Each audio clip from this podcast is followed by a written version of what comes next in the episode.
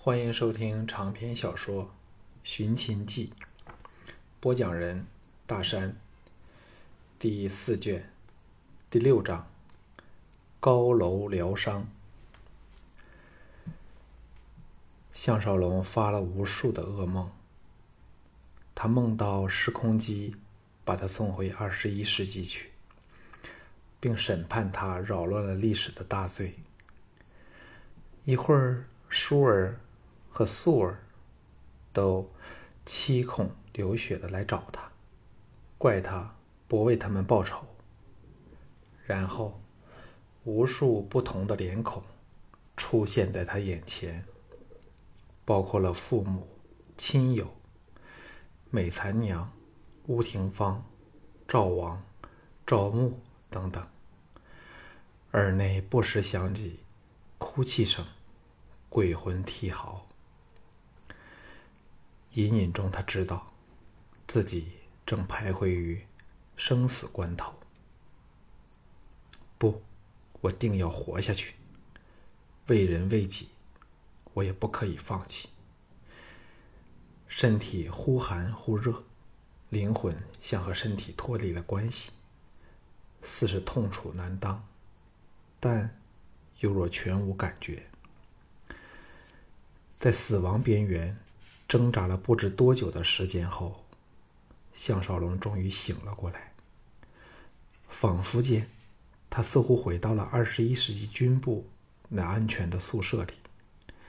一声欢呼在榻旁响起，赵倩扑到榻沿，泪流满脸，又哭又笑。项少龙还未看清楚赵倩，眼前一黑，昏了过去。再醒过来时，项少龙的身体和精神的状况都好多了。赵倩欢喜的只懂得痛哭。项少龙软弱的用手为她拭掉眼泪，有气无力的问道：“这是什么地方？我昏迷多久了？”一个熟悉的声音在入门处响起：“这是老夫观天楼最高的第五层。”少龙，你昏迷了足有九天，换了别个人伤的这么重，失血这么多，早一命呜呼了。但你是非凡人，所以绝对死不了。可见天数有定，应验不爽。项少龙呆了一呆，只见一人来到床头，竟是奇人邹衍。他一直对这个人没有什么好感，更想不到他会冒死救自己。大雅道：“先生为何救我？”坐在床沿的赵倩说：“邹先生真的对你有救命之恩，若非他精通医术，细心的医治你。”邹衍哈哈一笑，打断了赵倩的话，斧头细看着项少龙说。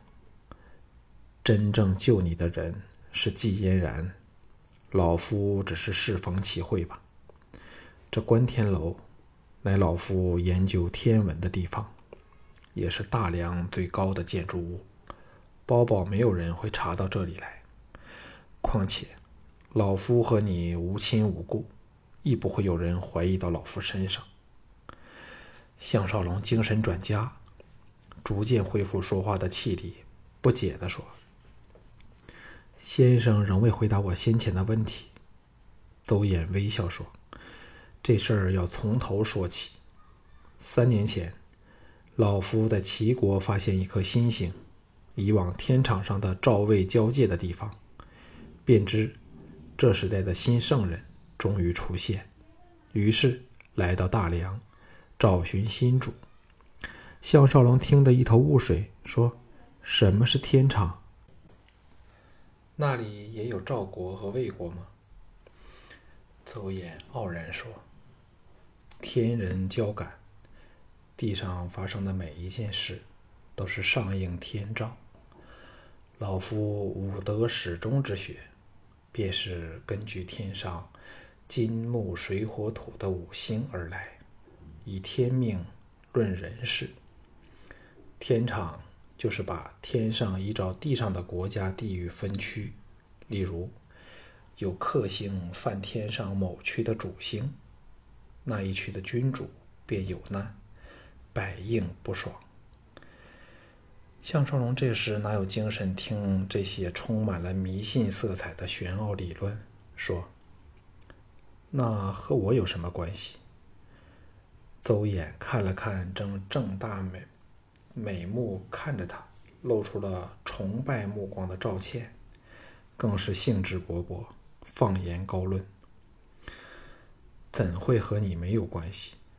就在你来到大梁的同时。”那颗新星刚好飞临天场上大梁的位置，于是邹某便知道新圣人到了。初见你时，虽已觉得你有龙虎之姿，一时还未醒觉。到那晚，你说出了石破天惊的治国之论，才猜到你便是新圣人。到你那晚遇袭，才绝对肯定。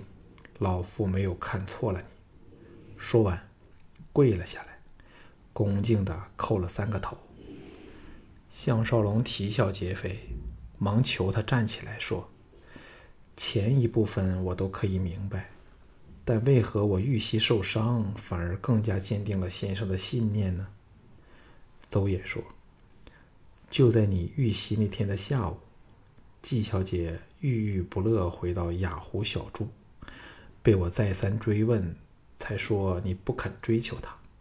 于是老夫对他说：“天上新星被另一颗星凌破，恐怕你当晚会有劫难。”于是季小姐才能及时把你救出，送到老夫这里。试问少龙，你若非新圣人，怎会如此巧合呢？项少龙听得哑口无言。一阵疲倦袭上心头，勉强吃了药后，又沉沉睡去。项少龙醒过来时，比上一次又好多了，已可以坐起来吃东西。十多处剑伤都结了疤，只有肋下的伤口仍然非常痛楚，其他的均无大碍。邹衍出外去了，这原始天文台最上层处，只有赵倩一个人。这美丽的公主欣喜地为他喝着放了珍贵药材的稀粥。项少龙怜惜地说：“倩儿，你消瘦了。”赵倩柔声道：“比起你为我的牺牲，这算什么？那晚看你为了怕我受伤，用身体硬挡贼子的利剑，人家的心都碎了。”接着，担心地说。嫣然姐三天没有来过了，真使人挂心。项少龙精神一振。他常来看我吗？赵倩点头说：“他不知多么着急你，每次来都帮我为你洗伤口和换药。”项少龙一呆，说：“那岂非我身上什么地方都给你两人看过了？”赵倩赫然点手，却喜透眉梢。神态诱人之极。项少龙心中一荡，抓着他的柔仪说：“我定要报复，要看遍我们美丽的公主的身体。”赵倩轻轻的抽回玉手，继续喂他吃粥，羞红着脸说：“看便看吧。”项少龙涌涌起了无尽的柔情蜜意，美人恩重。哪能不心生感激？微笑说：“不但要看，还要用手来研究。公主反对吗？”赵倩耳根都红了，不依的横了他一眼，更不敢答他，但神情却是千恳万恳。项少龙畅快的叹息起来。足音在楼梯间响起，两个人同时紧张起来。季嫣然娇甜的声音传上来说：“不用怕，是嫣然来了。”赵倩大喜，迎了出门外。不一会儿，两女挽臂出现在项少龙眼前。季嫣然也消瘦了，但看到他时，一对明眸立时闪起了异彩，与他的目光纠缠不舍。项少龙说：“小姐救命之恩，项少龙永世不忘。”季嫣然毫不避嫌地坐在他眼处，先检视他的伤口，才放心地松了一口气，说：“不要说客气话了，你复原的速度真是惊人。你也不知那晚满身鲜血的样子多么吓人。”累得人家都为你哭了。接着粉脸一红说：“嫣然还是第一次为男人哭嘞。”赵倩笑道：“嫣然姐对你不知多么好。”项少龙心中一荡，大胆的伸手握着季嫣然的手，柔声说：“看来我不但合格，还进一步进入了小姐的芳心里，对吗？”季嫣然嗔望了他一眼，若无其事道：“对不起，仍只是在合格的阶段。”话虽如此，但玉手却全无收回去的意思。项少龙心中充满了爱意，微笑道：“只要合格，便有机会。季小姐不是会尽量方便我吗？”赵倩见他们的对答有趣，在旁不住的偷笑。季嫣然瞪了赵燕赵倩一眼后，向项少龙说：“人家千辛万苦来到这里，还坐到你身边来，不是正方便你吗？”项少龙被他一言惊醒，回到了冷酷的现实来，问道：“外面的情况怎样了？”季嫣然平静地说：“信陵君、龙阳君和萧卫谋都全力的搜寻你，城防。”比以前加强了数倍，连城外和河道都布满了官防和巡兵，恐怕要变成鸟儿才可飞出去。项少龙胆战心惊地问道：“其他人呢？”赵倩亲热地坐到季嫣然身旁，说：“放心吧，倩儿早问过嫣然姐，他们全部安全逃去，一个也没给逮着。”项少龙松了一口气。不过想起信陵君，便笑不出来。他失去了鲁公秘录，怎肯放过自己呢？季嫣然脸色沉下来说：“这几天，魏人分区、逐家逐户的搜索你的行踪，最后终会搜到这里来。暂时我们只他们只留意我，还没有怀疑到邹先生。可是，一天你离不开大梁，仍是非常危险。”赵倩轻轻地说。姐姐，你这么本事，必定有办法的。季嫣然说：“我无时无刻不在想办法，但城防那么严。”记起了一事儿，向项少龙问道：“你腰上配着的那个东西很奇怪，连邹先生那么见多识广的人都未见过，是从哪里弄来的？”项少龙知道他说的是攀爬用的锁钩和腰扣，答道。那是我自己设计，由赵国的工匠打制。只要到了城墙，我便有方法带着倩儿越墙而去。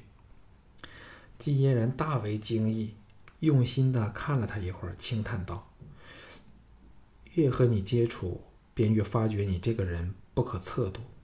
不过现在的情况下，你想到达城墙不被哨楼上的人发觉，根本没有可能。就算走出城外。”也避不过城外数以万计的守军，所以还是要另想办法。赵倩凑到他耳边，悄悄地说：“姐姐是不是越来越欢喜他呢？”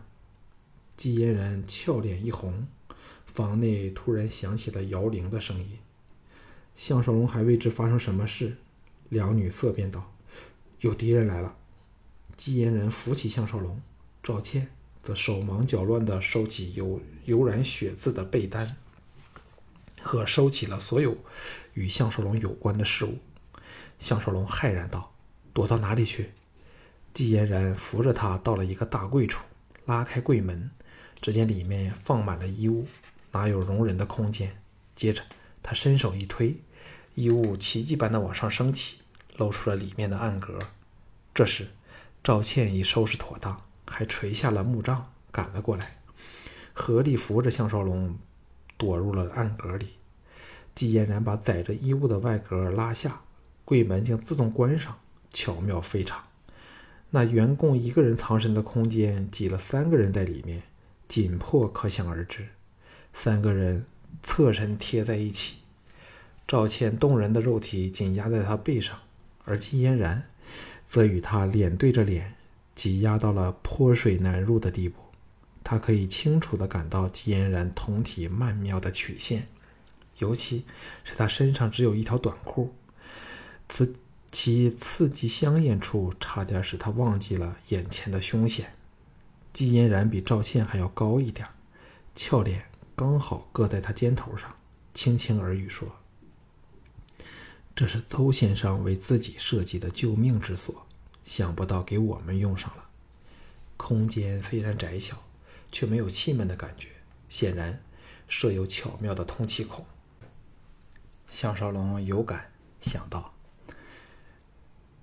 这个时代的人，无论身份多么尊崇，但都有朝不保夕的恐惧。所以，邹衍有着藏身的暗格，细灵君也有他逃生的密道。暗格内忽然多了些奇怪的响声。项少龙用神注意下，原来两女的呼吸都急促起来，胸脯起伏下，贴体撕磨的感觉更强烈了。幸好，项少龙身体仍然相当虚弱，不致有男性生理上的反应，否则会更加的尴尬。两女的身体越来越柔软无力，项少龙心中一荡，忍不住一手探后，一手探前，把他们搂个结实。季嫣然还好一点赵倩嘤咛一声，牵手由后探来，搂紧他的腰。身体火般的发烫，步声响起，自然是有人逐层搜查，最后来到了这最高的一层。信陵君的声音在外厅响起，说：“本人还是第一次来参观邹先生的望天楼。”哦，这是什么玩意？邹衍平静的答道：“这是量度天星方位的仪器。”邹某。正准备制一幅精确的星图，信陵君显然志不在参观，推门而入说：“哦，我还以为这间房内另有乾坤，原来是先生的卧室。”邹衍笑道：“我的工作只能在晚上进行，没有睡觉的地方怎么行？”信陵君说：“不如让我们到先生的观星台开开眼界吧。”不因转望上面的望台去了。三人正松了一口气，再有人步入房内仔细搜索，还把柜门拉开，真是什么都没有遗漏。三个人的心提到了喉咙处，暗骂信陵君卑鄙，引开了邹衍，让手下趁机大肆搜索。扰攘一番后，信陵君和邹衍往楼下走去。三个人轻松了点儿，立即又感到肢体交缠的刺激感觉。赵倩和季嫣然都是黄花闺女，虽说对项少龙大有情意，但仍是羞得无地自容。赵倩和项少龙亲热惯了，还好一点儿；季嫣然却从未试过这样挤在男人的怀抱里，一颗芳心不由得忐忑狂跳。在这寂静的环境里，怎瞒得过项少龙的耳朵？只是这一点。便已叫他羞惭至极了，也不知有意还是无意，三个人好像都有点不愿意离开这个安全的空间。项少龙的嘴唇儿揩了季嫣然的耳珠，轻轻地说：“喂。”季嫣然茫然扬起俏脸，黑暗里感到向向少龙的气息全喷在他的脸上，心头一阵迷糊，忘了说话。向少龙本想问他可以出去了吗？忽感对方香唇近在眼前，暗想：若此时还不占他便宜，何时才占他便宜？重重的吻上他湿润的红唇上，季嫣然娇躯巨震，中学赵倩般探手搂紧着他，扬起俏脸，任着男子进行非君子的异性行为。脚步声又在响起。虽然明知外面看不到里面的情况，季嫣然仍吓得把红唇离开了肖少龙使他销魂蚀骨的大嘴。接着，邹衍在柜外压低声音唤道：“可以出来了。”项少龙大感不妥。以信陵君这样的身份地位，邹衍没有理由不送他到楼外。若是如此，就不会这么快的返回来。还是有，还有世人都走了，以邹衍的从容潇洒，没有理由这么压的声音又沙又哑的来说话。赵倩此时完全迷醉在项少龙强烈的男性气息里，根本不理会舍这以外的任何事儿。季嫣然却是神思恍惚。迷糊间，还以为真是邹衍在外呼唤，正要答话，项少龙的嘴又封了上来。季嫣然暗叫冤孽，心想这个人为何如此好色，连邹衍的呼唤都不理了。那人在外面呼唤了两次，季嫣然蓦地恢复了成名的神智，知道有点不妥当，同时也明白了项少龙并非那么急色。外面那人低骂说。君上真是多此一举，明明没有人，仍要我逐层楼伴着周衍叫唤三次。嘿！那个人骂完后下楼去了。三人同时抹过冷汗。信陵君真是谨慎，也可见他手下能人众多。这个人学邹衍的声音便是惟妙惟肖，只是低沉和嘶哑了少许。季嫣然自负才智，虽说刚才被项少龙吻得神魂颠倒，仍感到羞愧，也对项少龙的机智佩服得五体投地，从身心中涌起了爱意，主动热烈的和项少龙唇舌交缠，第一次缠绵。项少龙两手贪婪地摸索两女的背臀，安歌里一时春意盎然，刚才的凶险。足以刺激起他们的爱火。闹得差点不可收拾时，脚步声再响，接着柜门打了开来，前格往上升起，两女羞得全把头埋入了项少龙的颈后。项少龙尴尬的看着邹衍，苦笑道：“看来我并非什么新圣人，因为我完全没有圣人的定力呀。”邹衍哑然失笑道：“我看你复原的，比我想象中的圣人还要快哦。”